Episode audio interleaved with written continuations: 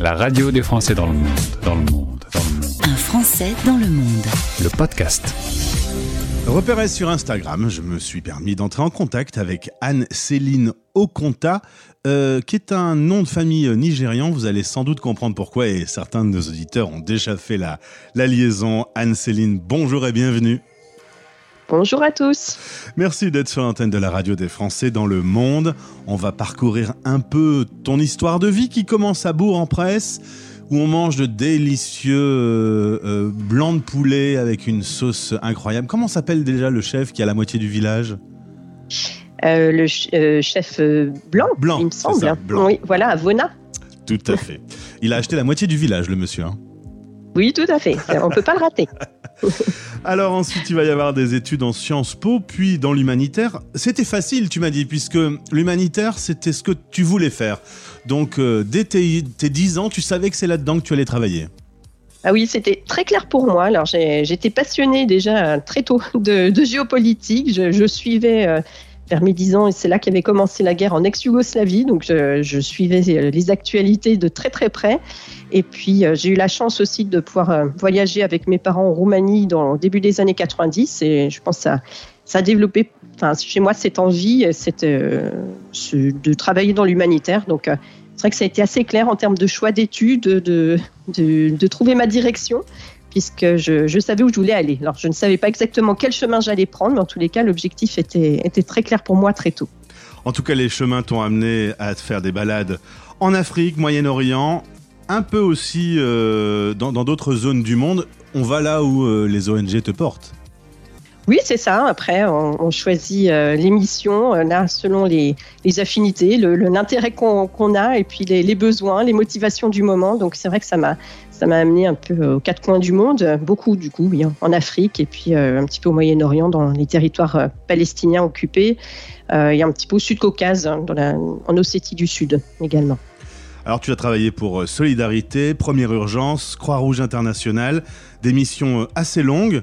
Euh, à chaque fois, on doit intervenir sur des zones qui sont pas faciles pour des sujets qui peuvent être euh, douloureux. On y va comment euh, mentalement dans, dans une mission humanitaire? Bah, C'est vrai qu'il faut être préparé. hein. Ça, c'est important euh, de, de partir préparé en sachant vraiment, enfin, en essayant d'imaginer en tous les cas ce qu'on va trouver. Euh, après, la réalité est souvent différente, mais en tous les cas, en ayant une réflexion sur le, le pourquoi, euh, le pourquoi aussi euh, aller, aller sur place. Euh, en étant assez réaliste, pas trop idéaliste non plus. Donc il faut une dose d'idéalisme bien sûr, mais après il faut quand même rester les pieds sur terre pour pas pas avoir de déception euh, non plus euh, par rapport à ce qu'on trouve. Mais oui, et en effet, il faut, il faut partir préparé. Est-ce que parfois tu t'es dit, oh là là, pourquoi j'ai fait ce choix? C'est trop dur, c'est mentalement trop dur? Non, jamais. J'ai euh, j'ai toujours, euh, enfin, été très alignée, je pense, entre euh, mes motivations et la, raison d'être présente sur euh, euh, sur les différents différentes missions, différents pays euh, dans lesquels j'ai été. J'ai toujours trouvé euh, l'intérêt et j'ai réussi à faire évoluer les postes aussi qu'on m'avait donnés. Euh, On a, on, a, cette latitude aussi dans l'humanitaire, euh, c'est de pouvoir quand même. On a un grand niveau d'auto- d'autonomie, donc euh, moi ça me correspondait très bien. Et, euh, et puis à chaque fois, j'ai voilà, même s'il y avait des, des missions qui étaient plus attrayantes que d'autres, en tous les cas, à chaque fois, je, je suis re- repartie euh, contente de ce que j'avais fait. euh, contente de l'impact que j'avais eu aussi, que ce soit au niveau bah, des opérations, au niveau de mon équipe aussi. Il y a vraiment différentes composantes sur lesquelles on peut travailler. En tout cas, il y a une mission qui s'est très bien passée au Soudan, puisque tu vas y rencontrer ton futur mari, euh, qui travaille chez Médecins Sans Frontières, euh, le fameux nom euh, nigérian dont on évoquait la chose au début d'interview. Deux enfants vont arriver par la suite. Au bout de dix ans de terrain, vous allez décider de rentrer en France. Tu vas continuer à travailler dans le monde des ONG, mais au, au siège de Action contre la faim, ACF, euh, où tu vas euh, travailler sur tout ce qui est sécurité opérationnelle, puis euh, former des, des gens sur ce domaine-là. Euh, Mhm. Retour en France parce que bah, avec les enfants, faut, faut se poser un peu. Bah, C'était vraiment un choix personnel. Euh, on a été, euh, bah, j'étais en couple avec me- bah, celui qui allait devenir mon mari euh, pendant plusieurs années, alors que je travaillais, euh, alors qu'on était tous les deux en mission. Lui travaillait pour Médecins sans frontières et moi pour le, Comité international de la Croix-Rouge à, à l'époque. Et puis, euh, à un moment donné, oui, on avait envie de construire quelque chose et, et lui, il a eu aussi un poste au niveau du siège de MSF à, à Paris. Donc là, j'ai dû faire un choix qui n'a pas été facile, je l'avoue. ça n'a pas été forcément. J'aurais continué la vie d'expatrié très longtemps si, si, ça avait voilà, avec plaisir. Mais là, il a fallu, il a fallu choisir. Et donc, j'ai choisi euh, la vie perso, euh, voilà, de, travailler sur un autre aspect de ma vie à ce moment-là. Et dans le cadre de ce travail, tu vas passer une certification de coach puisque tu formes euh, les équipes sur la sécurité opérationnelle. Et à cette occasion-là, en fait, tu vas accumuler aujourd'hui, tu travailles toujours pour ACF et en même temps, tu es à ton compte.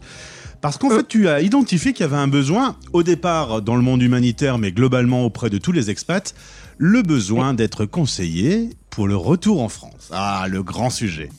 Oui, tout à fait. Donc, euh, c'est vrai que c'est venu progressivement. Hein. Donc, euh, j'ai eu cette évolution au sein d'ACF où euh, d'abord je, me suis formée en tant que formatrice pour euh, vraiment développer des formations en, sécurité personnelle, en gestion de la sécurité.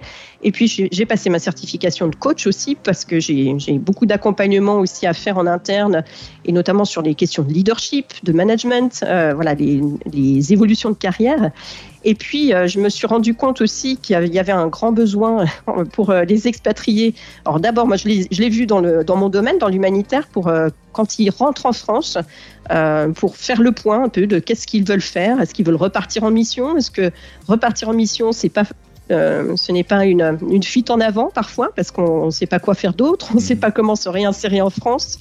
Euh, et donc, j'ai commencé à, à, faire des coachings pour des, avec des expatriés de retour en France euh, d'abord avec une association avec Résonance Humanitaire qui accompagne du coup ces, ces, profils-là, et puis de plus en plus euh, aussi euh, pour, enfin à mon compte, et puis dans le cadre d'un d'un atelier de, de, coaching de groupe aussi qu'on anime avec une autre, une autre collègue qui a elle aussi son expérience d'expatriée dans un contexte totalement différent.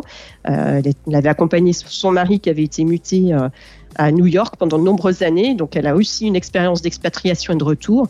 Et du coup, toutes les deux, on a, on a monté un, atelier de coaching spécifique pour le retour de, tous les expatriés.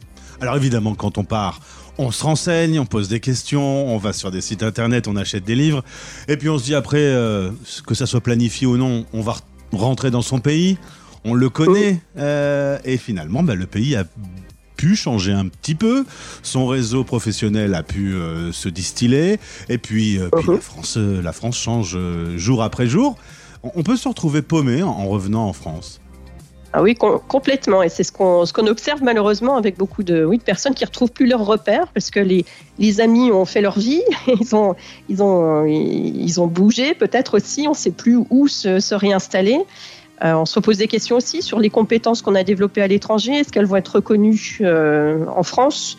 Euh, Voilà, on peut faire face à quelques stéréotypes aussi parfois au niveau du recrutement. Donc voilà, on peut on peut, on peut douter par rapport à ces, compétences, à, ces savoir-faire. Donc c'est vrai que et puis voilà, ces, changements peuvent être très très déroutants et tout un système aussi administratif à réappréhender ou même à connaître. Euh, pour ma part, moi, je ne le connaissais pas du tout avant de partir en expatriation. Alors, au retour, euh, j'ai eu de la chance d'être accompagnée personnellement pour, euh, pour pouvoir comprendre comment tous les systèmes administratifs français fonctionnent. Parce que ça, déjà, ça, peut, ça peut vraiment créer de, de la confusion pour, pour le, le retour.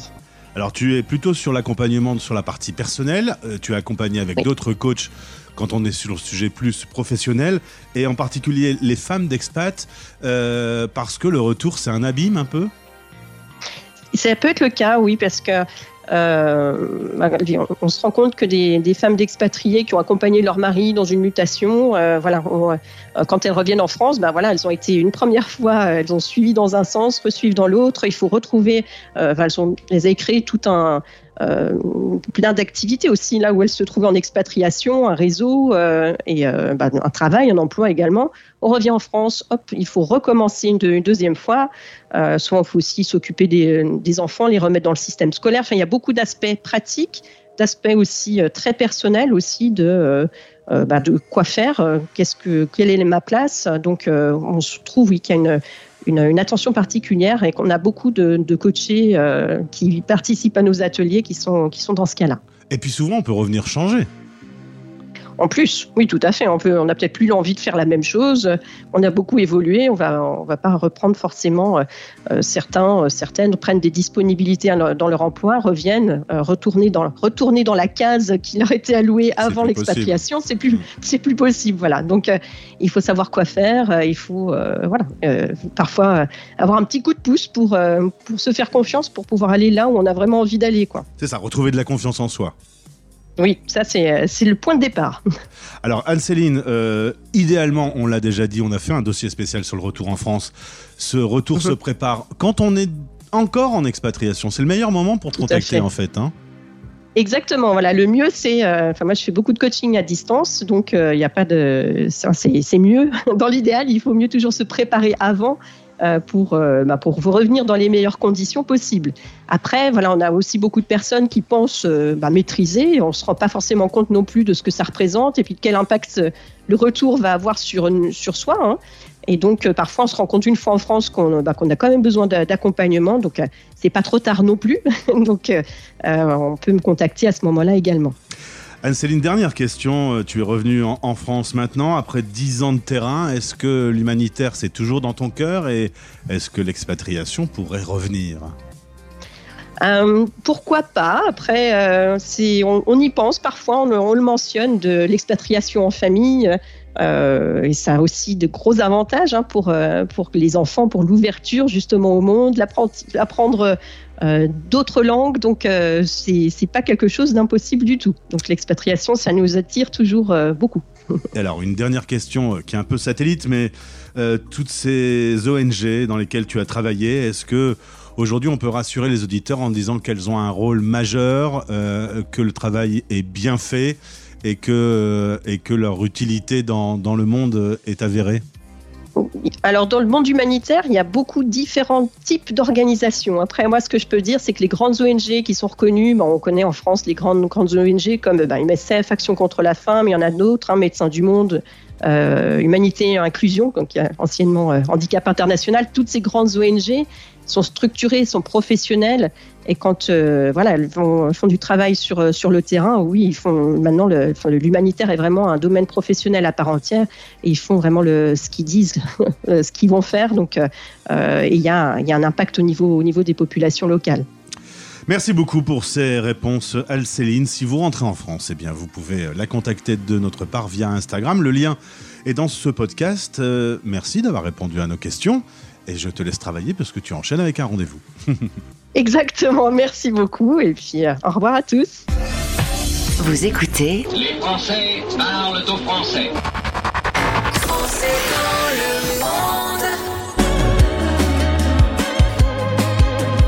Hello, c'est Arthur Ellie sur la radio des Français dans le monde.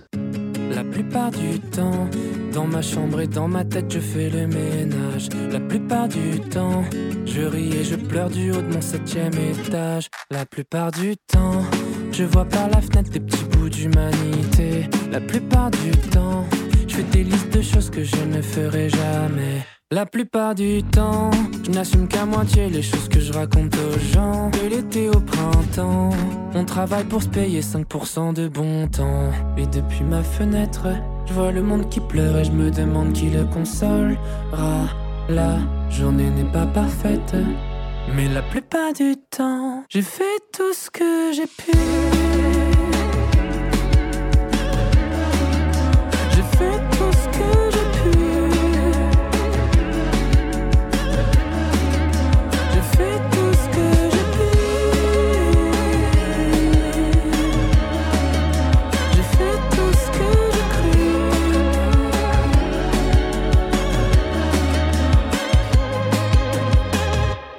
Plupart du temps, je mets la radio dans la cuisine et ça me perce. Tous les jours j'attends que tombe une étincelle et qu'elle me bouleverse. La plupart du temps, on défile nos écrans, ça fait passer le temps. Depuis maintenant 4 ans, je trouve des mots d'amour que tu me laisses en partant. Et depuis ma fenêtre, je vois le monde qui pleure et je me demande qui le consolera.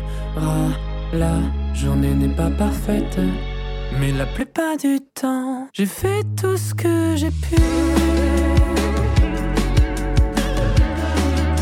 J'ai fait